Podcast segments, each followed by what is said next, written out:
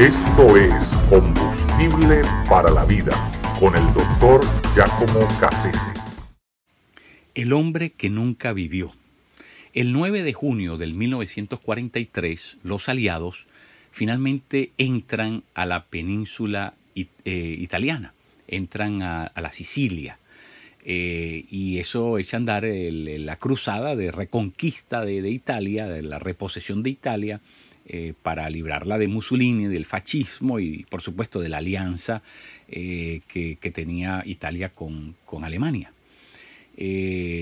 pero para poder llevar a cabo eso, materializarlo el, el 9 de junio, primero se tuvo que crear a nivel de, la inteligencia, de lo que se llama el espionaje militar, se tuvo que crear un estado de divergencia, porque para poder eh, hacer que Hitler em, creyera que eh, la, llegada de los aliados en el Mediterráneo iba a ser por, otro lugar, eh, tuvieron que crear toda una, trama, inventar un montón de cosas, incluso inventar la vida de un personaje.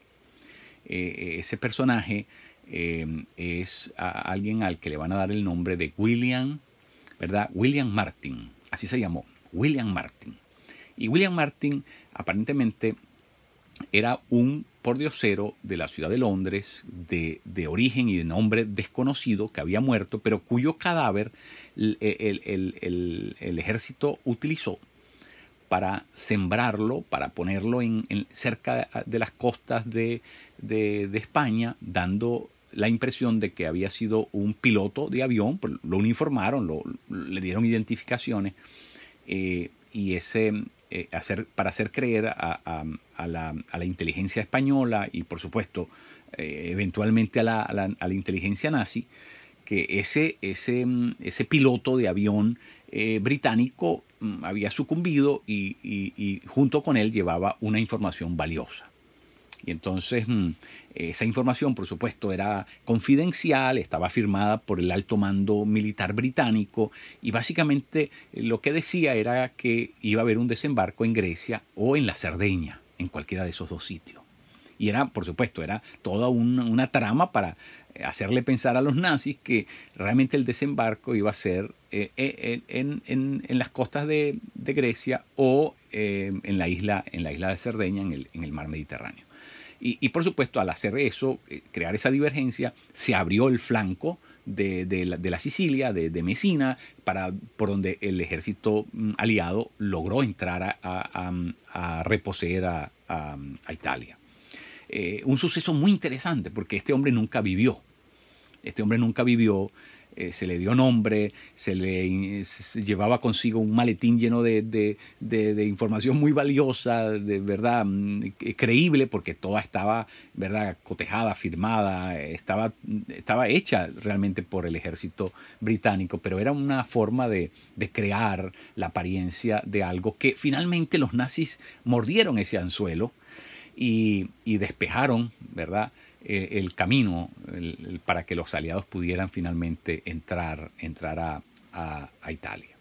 Es muy, muy curioso porque en medio de la guerra todas estas cosas se permiten, es decir, los servicios de inteligencia tienen que usar toda su creatividad, tienen que inventar eh, cosas que son inverosímiles, en, eh, atípicas, ¿verdad? en otras circunstancias, en otros contextos, pero que en la guerra están permitidas, de alguna manera son, son astucias, artimañas, son ¿verdad? Eh, artilugios que, que hay que aprender a usar para, para poder obtener los objetivos en situaciones muy aprensivas, muy, muy difíciles como son las que ocurren en una guerra.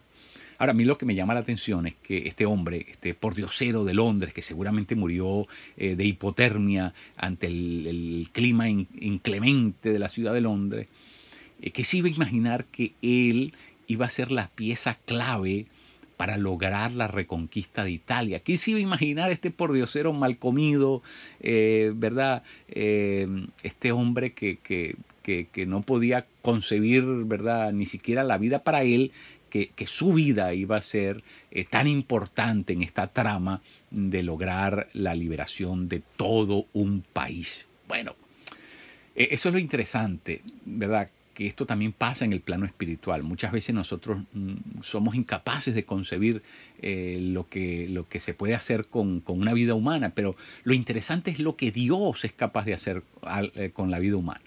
Así que eh, pongámonos en esta situación, ¿no? No es tanto lo que nosotros vislumbramos, visualizamos, percibimos que podemos hacer. Realmente es qué es lo que Dios en su inmensa inteligencia, en su inmensa eh, poder y en su soberanía puede hacer con nuestras propias vidas. Incluso, como en el caso de este pordiosero, lo que Dios puede hacer con nosotros, aun cuando estemos muertos.